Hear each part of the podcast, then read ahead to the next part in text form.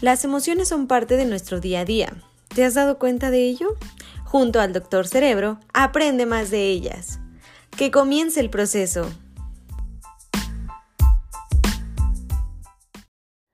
Bienvenida manada del doctor Cerebro, ¿cómo están? Espero que se encuentren muy bien. Bienvenidos a este espacio, a este nuevo proyecto, a este podcast que he nombrado Reconexión.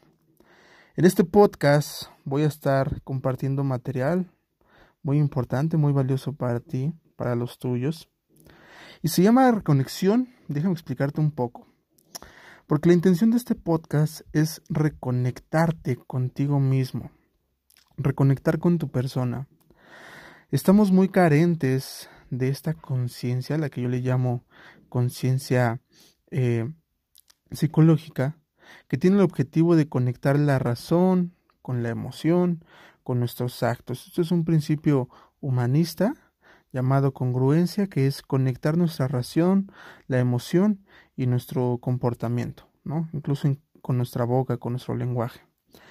Entonces, como estamos, creo yo, muy desconectados, este podcast va a tener la intención de reconectarnos. A lo largo de este año de este proyecto que inicia el día de hoy. Espero que nos acompañemos. Vamos a tener invitados muy, muy especiales en este laboratorio del Doctor Cerebro, en este podcast llamado Reconexión. Y bueno, pues sin más preámbulos, vamos a dar inicio al tema de hoy, que tiene que ver con el autoengaño. Esto que he mencionado el día de hoy el arte de hacernos pendejos, el arte de hacernos pendejas. Y lo pongo con esta palabra sí, porque ya saben cómo soy cuando me empieza a ganar la emoción, me empiezan a salir ese tipo de palabras, pero creo que no hay mejor palabra para describir esto que tiene mucho que ver con un principio de evasión, de no conectar, de no estar presentes, de no disfrutar el aquí y el ahora. Entonces, bueno, vamos a comenzar con este gran tema Elegí, bueno, a mí menos a mí me parece que es un gran tema por lo siguiente. Eh, en procesos terapéuticos que me ha tocado acompañar, una de las cosas que he llegado junto con mis consultantes es cómo a ratos hacemos las personas, somos muy inteligentes para autoengañarnos. Y esto es uno de los riesgos más grandes que podemos correr como seres humanos, porque al engañarnos a nosotros mismos, al engañarnos a nosotras mismas, ¿sí? corremos uno de los más grandes riesgos que es perdernos también a nosotros, perdernos a sí mismo, a sí misma. Entonces, puedo engañar a otras personas, puedo engañar a mis padres, puedo engañar a mis amigos, puedo engañar a la sociedad, puedo engañar a mi pareja y puedo engañarme a mí, que eso es uno de los temas que vamos a tocar el día de hoy. ¿Cómo hacemos para engañarnos? Y bien, no voy a entrar en el tema si engañar está bien o está mal. Simplemente creo que a ratos todos en algún momento de nuestra vida hemos engañado por aprendizajes, por una cuestión social, por alguna X situación. Sin embargo, lo más importante del engaño es cuando nos engañamos a nosotros mismos. ¿Por qué? Porque somos la persona con la que más tiempo pasamos durante el día. Esta pregunta que es ¿cuánto tiempo, perdón, quién es la persona con la que más tiempo pasas? La respuesta es contigo mismo, contigo misma. Y entonces, si la relación más fuerte y más cercana y con la que paso más tiempo es conmigo mismo, conmigo misma, uno de los riesgos que yo le veo es engañarnos o autoengañarnos, porque ahí van a empezar muchas cosas, muchas problemáticas que nos van a llevar a situaciones como el sabotaje. El sabotaje que no es otra cosa más que meternos el pie, regañarnos, es cuando sale mi otro yo y entonces ese otro yo me empieza a regañar, me empieza a decir qué cosas no hiciste bien y somos tan tan crueles con nosotros, con nosotras mismas, que nos damos con todo. Ese otro yo no tiene misericordia de nosotros, ese otro yo nos da con todo, nos llega a lastimar, nos llega a herir, porque sabe cuáles son nuestros puntos débiles. Entonces ahí es donde aparece el, sabotaje. Entonces, quiero empezar con esto porque uno de los, primeras, de los primeros temas, o los primeros puntos, mejor dicho, que quiero abordar el día de hoy es esto que tiene que ver con los proyectos, con las promesas falsas, con las ilusiones que yo ya he venido mencionando en videos anteriores el año pasado. Mencioné que este va a ser un año complicado. Y que más allá de los rituales que solemos hacer en fines de año, de sacar la maleta, ponerme un calzón amarillo o rojo, mucho de lo que tenemos que hacer está en el trabajo personal. Pero, aquí es donde vienen los peros, porque a inicios de año todos tenemos proyectos, tenemos promesas y esas promesas falsas que yo les llamo. Y son falsas porque yo le puedo compartir a todas las demás personas mis sueños, mis proyectos. ¿Sí? Hay personas eh, que, que me han dicho en consulta, es que yo le comparto mis proyectos al mundo y el mundo se ríe de mí. Y yo le preguntaba, ¿por qué crees esto? ¿Sí? Si tú fueras una persona que que platicas sobre algún proyecto y lo llevas a cabo, difícilmente se burlarían de ti.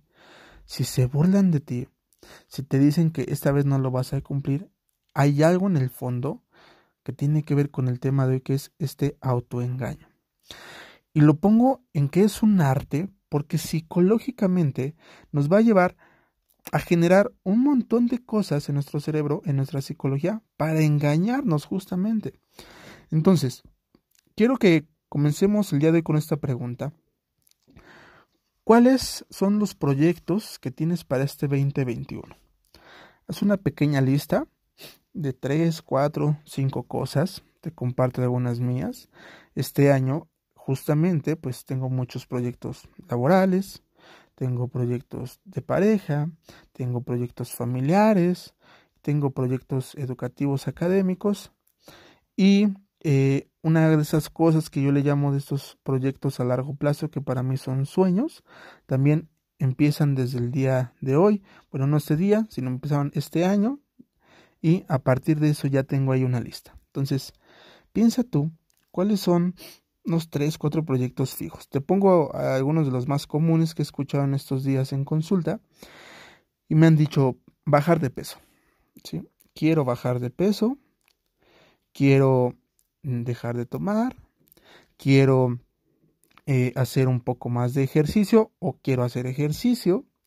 Y aquí es donde viene la parte interesante, porque pareciera que ya sabemos qué es lo que quiero, qué es lo que quiero trabajar, qué es lo que quiero hacer. Sin embargo, ¿no? aunque hay un deseo muy grande, veo pasar el tiempo, veo pasar los días y me doy cuenta que eso no lo he logrado. que curiosamente no he empezado a trabajar en aquello que, que deseo, en aquello que quiero. Y es cuando a veces nos preguntamos, ¿no? Me han llegado a consulta preguntando al doctor cerebro, doctor, pero ¿por qué no puedo bajar de peso? Es que yo les digo, ¿lo quieres? Sí, claro que lo quiero. ¿Lo deseas? Claro que lo deseo. ¿Quién no desearía tener un cuerpo eh, esbelto o por salud? ¿no? Y entonces ahí es donde entramos en este gran análisis que es, entonces, ¿por qué no les has llevado a hacer? Y empiezan las justificaciones. No es que hace mucho frío, es que no tengo tiempo, es que, ¿no? no tengo tenis para correr, es que la pandemia, es que si tan solo tuviera una caminadora en casa, es que es que, es que y es que. Entonces, ahí es donde entra mi otro yo y cuando ve pasar el tiempo nos regaña. Y llega y me dice, doctor cerebro. ¿Qué has hecho? Solo te has hecho, güey. Solo te has hecho pendejo. De ahí viene este título tan fuerte. Porque hay una conciencia, hay un otro yo que me, que me dice que eso es cierto que vengo días engañándome, que vengo días diciéndome puras mentiras, y ahí aparece un malestar, un malestar emocional, un malestar eh, psicológico, pensamientos que me empiezan a tirar, pensamientos que me empiezan a criticar, que son muy fuertes y muy duros conmigo, que me regañan de tal forma, sacando en ese otro yo, eh, a mi coach negativo, a mi coach crítico, que me va a decir todos los defectos que tengo, que me va a decir todas aquellas cosas negativas que suelo hacer. Y entonces es así como viene el sabotaje. Ese otro yo, no, no sé si se acuerdan del capitán cavernícola, pero era una caricatura donde salía el papá de Capitán Cavernícola y cada vez que se equivocaba sacaba un mazo y pum, pum, pum, pum, se daba en la cabeza y se regañaba a sí mismo. Entonces, a veces nosotros mismos, nosotras mismas, sacamos nuestro bat como el Capitán Cavernícola y nos damos en la cabeza y nos regañamos y nos pendejeamos. Y entonces, uno de los principios de autoestima y de autoconcepto lo rompemos porque nosotros somos la persona más cruel con, con, nuestra persona misma. Podemos ser la persona más eh, lacerante con nosotros. Y no necesitamos de alguien que venga a violentarme porque yo solito, yo solita, puedo hacerlo y me sale muy bien. Y entonces ahí empiezo a regañarme. Ahí empiezo a decirme, Alberto, eres un pendejo. ¿Por qué no hiciste esto? ¿Por qué debiste hacer el otro? ¿Por qué solo te estás haciendo pato? ¿Por qué solo le estás dando vuelta al asunto? Y ahí, ¿no? Mi otra conciencia dice, sí es cierto, me he estado engañando. Y ahí viene el malestar. Ahí viene este arte de engañarme. Y entonces llegan las personas a consulta y me dicen, ¿por qué? ¿Sí? Y bueno, razones podríamos tener muchas razones para culparnos del decir por qué me regaño, por qué me autoengaño. Y entonces, bueno, un poco para empezar esto, eh, llevándolo a la práctica, espero que tú ya hayas identificado cuál es la cosa, eh, cuál es el autoengaño más grande que tienes. Puedes tener muchos, pero quiero que identifiques el que más recurrentemente está siempre ahí. ¿Sí? Entonces, esto es muy importante. ¿Por? Porque una vez que lo identificas, vamos a trabajar con él. Entonces, voy a poner otra vez el ejemplo eh, de yo quisiera bajar de peso, ¿no? Quisiera dejar de comer un poco eh, harinas, azúcares, ¿no? Este refresco de gas que tiene mucho azúcar, que, que ha sido considerado como la gasolina negra que engorda muchísimo y que yo soy adicto a esta bebida. Entonces, yo quiero dejar de tomar eso, quiero dejar de comer pan, que quiero, quiero, quiero, quiero. Y si quiero, ¿no? Dicen que si entonces el querer es poder. Pero entonces si lo quiero, ¿por qué no puedo? Porque ahí estamos faltos de conciencia. Me acuerdo de una consultante que decía, quiero dejar de salir con otras personas, pero no puedo. Y tan algo mínimo como puede ser dejar de comer hasta como dejar de, de salir con otra persona o dejar de robarle ¿no? unos pesitos ahí en mi trabajo, que es otro consultante, ¿no? Decía, yo ya quiero, porque algún día me van a cachar y se me va a armar eh, tremendo conflicto, entonces quiero dejar de hacer eso. Entonces hay un punto importante porque ya identifiqué qué es lo que quiero dejar de hacer, pero no hay conciencia. ¿A qué me llamo con conciencia? A veces no estamos conscientes de las consecuencias de este tipo de actos. Y aunque a veces estemos conscientes, realmente, ¿sí? Y aquí viene un conflicto muy grande porque es mi razón dice, ya no comas pan. Mi razón dice, ya no tomes ese refresco que te hace daño. Ya no tomes, ya no salgas con alguien más, ya no robes, ya no hagas esto, ya no mientas, ya no, ya no algo, cualquiera de tus objetivos. Pero mi emoción es la que me lleva a irme como gorda en tobogán. Y ahí tenemos un problema. ¿Por qué? Porque en este irme como gorda en tobogán, a veces aunque soy consciente de que eso ya no lo quiero más, no sé por qué lo hago. Entonces, ahí empieza el arte de hacernos pendejos, el arte de engañarnos, de engañar a nuestra conciencia. Y le engañamos con cosas que son evasivas. Muchas de ellas tienen que ver con, con las justificaciones. Estos famosos es que, es que, es que. Entonces, para esto, eh, una pregunta de un filósofo que a mí me gusta mucho, que Federico Nietzsche, preguntaba, cuando hablamos de verdad, cuando hablamos de este examen de conciencia, primera pregunta que tendremos que hacernos es, ¿qué tanta verdad estás dispuesto a soportar? ¿Qué tanta verdad estás dispuesta a soportar en tu vida? Porque la verdad es una puerta que abrimos y que en muchas ocasiones ya no tiene regreso, ya no tiene reversa.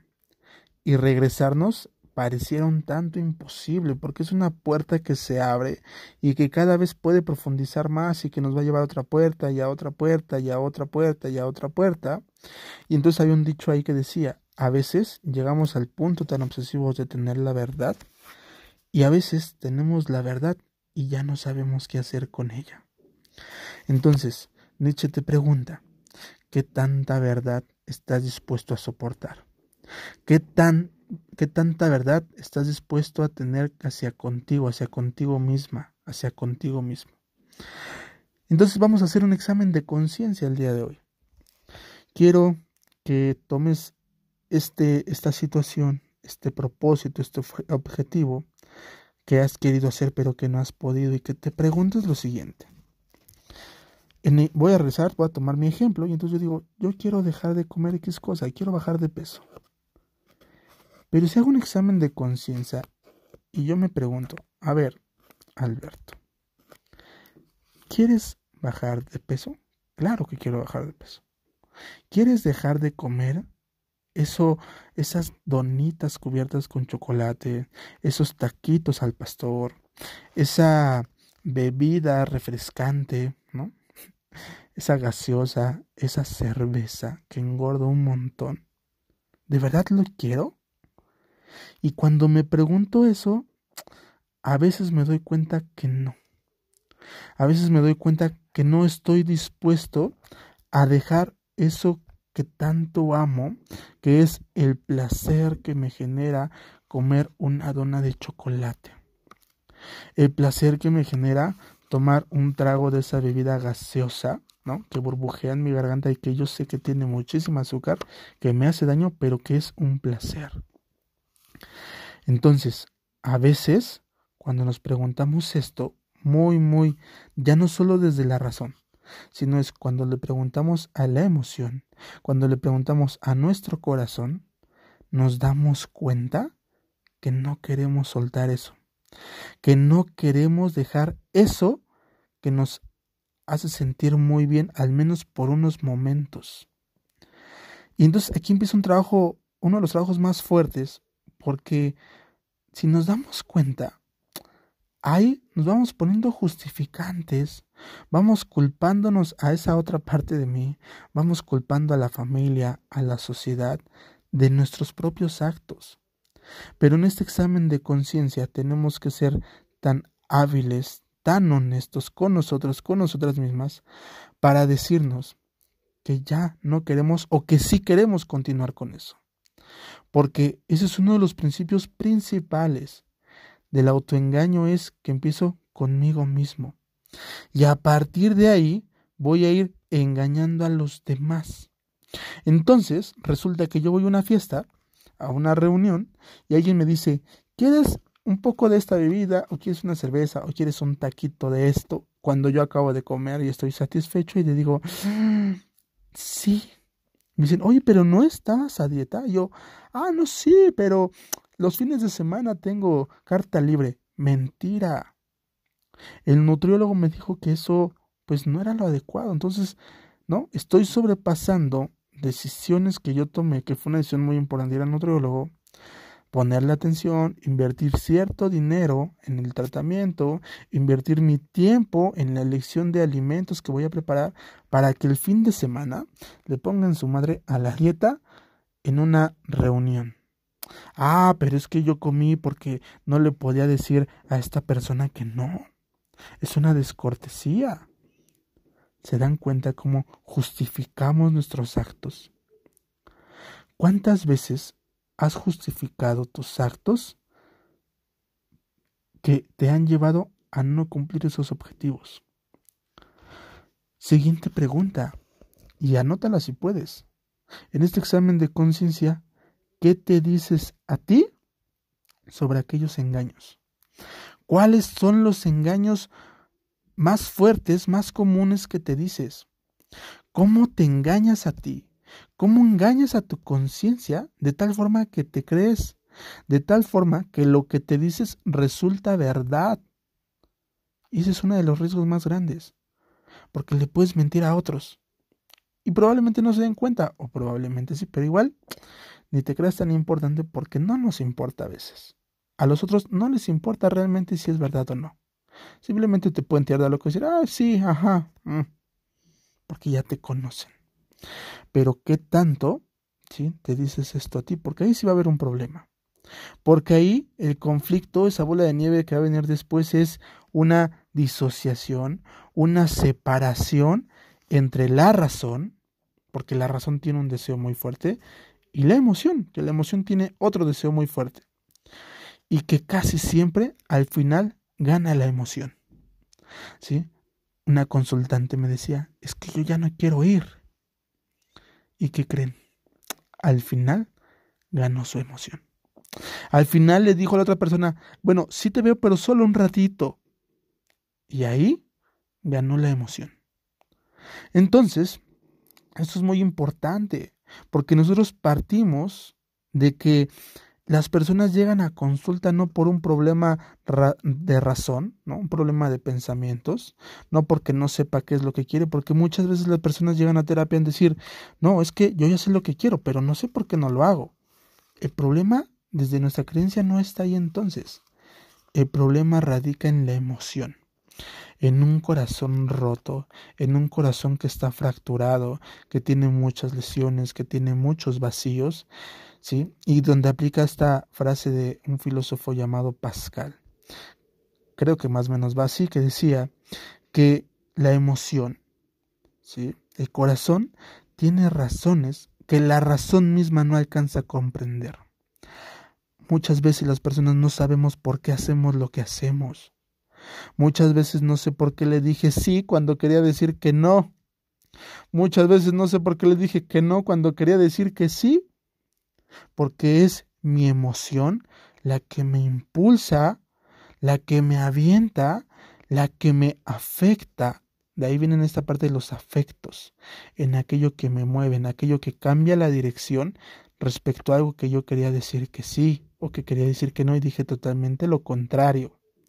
Y ahí viene la confusión, ahí viene esta separación. Ahí me doy cuenta desde mi conciencia que está separada mi razón y mi emoción. Entonces, esto nos lleva a sentir que tenemos una especie de dos personalidades dentro de un mismo cuerpo. Y esto nos puede llevar a pensar que estamos locos. Llegamos a pensar que estamos locas, que necesitamos medicamento, ¿sí? Y probablemente no sea así, simplemente es que hay una disociación, hay una separación, no hay un equilibrio. Por eso, quiero iniciar con este tema el día de hoy y en este podcast llamado Reconexión. Porque a lo largo de este trabajo, a lo largo de este podcast, mi intención será llevarte ¿no? con diferentes especialistas en el tema de la salud mental, emocional, espiritual y expertos ¿sí? en temas de la vida, a reconectarte contigo mismo, a reconectarte contigo misma, a conectar esa razón, esa emoción y ese cuerpo, esa conducta, a unificarlos a ser una sola. Esto tiene que ver mucho con el proceso del desarrollo humano, donde una vez que nos equilibramos, entonces tenemos que buscar un sentido a la vida, tenemos que trascender en ella y despertar nuestra conciencia. Entonces, un poco para ir cerrando esto, este tema del arte de hacerme pendejo es preguntas. Voy a repetir. Uno, identifica cuáles son los objetivos que siempre has tenido en tu vida o cada año te planteas, pero que no has podido realizarlas porque siempre hay una razón ahí que va a justificar eso. Dos, identifica cuáles son las mentiras que te dices ¿Cuáles son las mentiras más grandes que te vendes a ti mismo, que te vendes a ti misma, pero que en muchas de ellas siempre estará puesta desde una justificación?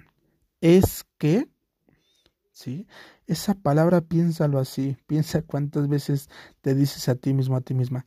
Es que, ¿sí? Tercer punto que tiene que ver con el examen de conciencia o el examen de autoconciencia es saber si realmente esos objetivos los deseas realizar, por qué y para qué. Cuando yo me pregunto si realmente quiero dejar de comer taquitos al pastor, soy muy sincero conmigo y me digo, no. La neta, la neta, la neta es que no quiero. Porque me encantan los taquitos al pastor. Porque amo comer taquitos al pastor. Y sé que engordan mucho. ¿Sí? Pero la neta es que ahorita en ese momento de mi vida me hace, creo yo, más feliz un taquito al pastor que levantarme en la mañana a hacer ejercicio. Y sé que esto va en contra de la psicología normal, pero recuerden, desde la normalidad queremos empezar por la conciencia. Probablemente en un futuro, cuando tenga un poco de problemas de salud física, el cuerpo será el que llame a la conciencia y me diga, Alberto, ya estuvo, deja de comer taquitos al pastor o te vas a morir pronto. Probablemente el dolor sea el que me lleve a cambiar esa conciencia. Pero desde ahora, por poner este ejemplo, quiero decirles que esto es un ejemplo de un examen de conciencia, donde soy honesto conmigo mismo, y es lo que te pido que seas honesto contigo mismo o contigo misma. ¿Por qué? Para que no te engañes, que no engañes a tu cuerpo, que no engañes a tu conciencia, que seas honesto, porque a partir de que eres honesto llega el punto número cuatro y último, que es la responsabilidad. Y con la responsabilidad viene, después de contestar el examen de conciencia, ¿sí? ¿Cuánta verdad estoy dispuesta a soportar de mí mismo, de mí misma? Viene un, ok, ya sé esto. Ya sé que los taquitos al pastor en mi escala de valores está por arriba que el hacer el ejercicio. Y entonces, a partir de ahí, puedo empezar a tomar decisiones. ¿sí? Decidir es una palabra que me encanta. Porque decidir significa, eh, bueno, viene del decidere, que significa cortar por lo sano. Y esta palabra es muy bonita porque tomar decisiones, ¿sí? decidir significa cortar por lo sano. Y cuando significa cortar por lo sano, quiere decir que entre las opciones que me pone la vida, tengo que elegir entre una opción u otra. Entonces, si la vida me pone una o dos situaciones, tengo que elegir una y renunciar a otra o a otras dos. Eso significa decidir. Corto por lo sano con una conciencia, es decir, me quedo con el color azul y renuncio al rojo y al amarillo. Y cuando soy consciente y cuando soy responsable, entonces ya no sufro de haber dejado el rojo y el amarillo a un lado porque me quedé con el azul. Elijo.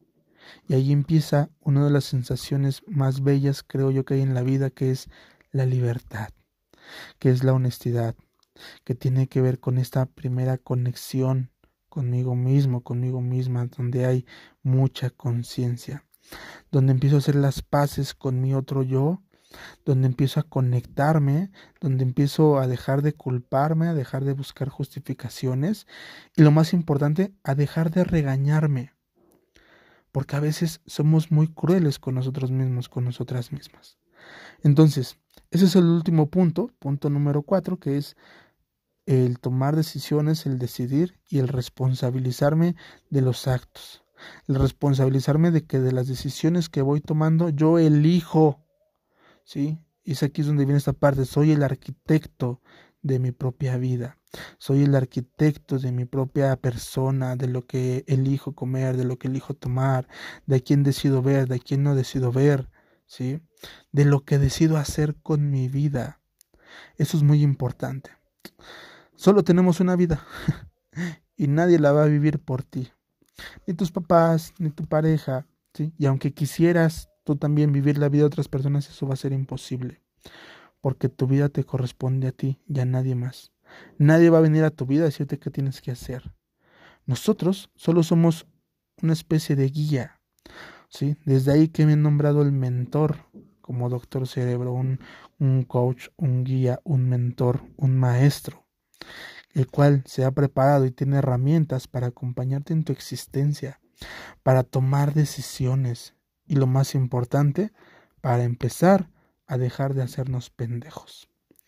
Espero que este primer podcast te haya servido mucho. Espero que hagas este ejercicio, que consigas una libreta donde vayas tomando notas de cada uno de los podcasts que vamos a ir teniendo, donde vamos a tener muchos ejercicios vivenciales y que en algún momento me gustaría verte presencial o verte en línea y que compartiéramos, ¿sí? Estos, eh, estas respuestas, estos autoengaños y estos sabotajes de unas formas que a veces somos muy crueles, ¿sí? Entonces, hasta aquí nos vamos a quedar. Espero eh, la próxima ocasión, ¿no? Continuar con ese trabajo de reconexión. Si crees que es importante esto y que a alguien le puede funcionar, compártele este podcast, compártele este material, compárteselo en tus palabras o compártele este audio ¿sí? Basta con solo compartir y bueno, sirve que así nos ayudas a llegar a más personas, porque nuestro objetivo de este año es despertar conciencias. Esta situación pandémica y de salud nos ha venido a sacudir la conciencia, pero todavía veo, veo, a mucha gente dormida. Veo a mucha gente que está que no está viviendo, que está sobreviviendo. Y uno de los puntos muy importantes es que cuando esto pase, van a venir las crisis, van a venir las depresiones, van a venir esta carencia sobre el sentido de vida, van a venir estas ideas suicidas, que bueno, hablaremos más adelante en otro capítulo, pero esto es el objetivo del doctor Cerebro para este año, despertar conciencias, llegar a más personas, y si esto de ti depende para que lo puedas llamar a más personas, hazlo. Es totalmente gratis, no tiene ningún costo. Espero que te haya servido esta, eh, este trabajo, este primer podcast sobre el arte de hacerme pendejo, el arte de hacerme pendeja. Y nos vemos en un próximo episodio. Muchas gracias. Gracias a mi querida Fernava por la presentación de este podcast, el cual estaremos utilizando en los próximos episodios. Muchas gracias a toda la manada del Doctor Cerebro. Nos vemos en un próximo capítulo.